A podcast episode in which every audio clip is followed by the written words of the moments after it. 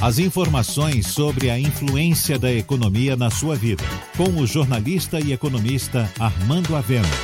Falando de economia.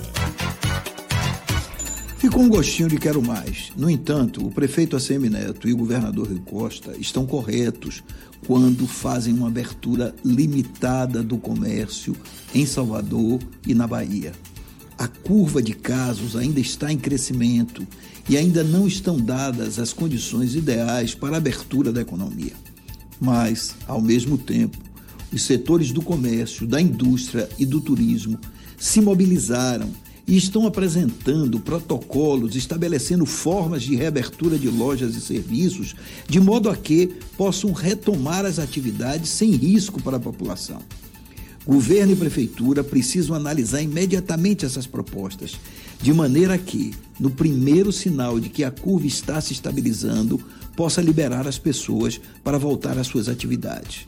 Após quase 80 dias de isolamento social, são milhares as pequenas e médias empresas que, sem faturamento, estão estranguladas e muitas delas já não terão condições de reabrir seus negócios.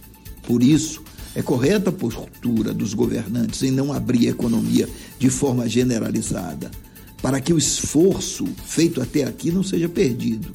Mas é preciso também, ao mesmo tempo, que gestões junto ao governo federal sejam feitas para a liberação de recursos por parte dos bancos que se mostram alheios à crise, sempre pedindo mais garantias e mais compromissos de forma que possa haver um alívio para a classe empresarial, especialmente as pequenas e médias empresas.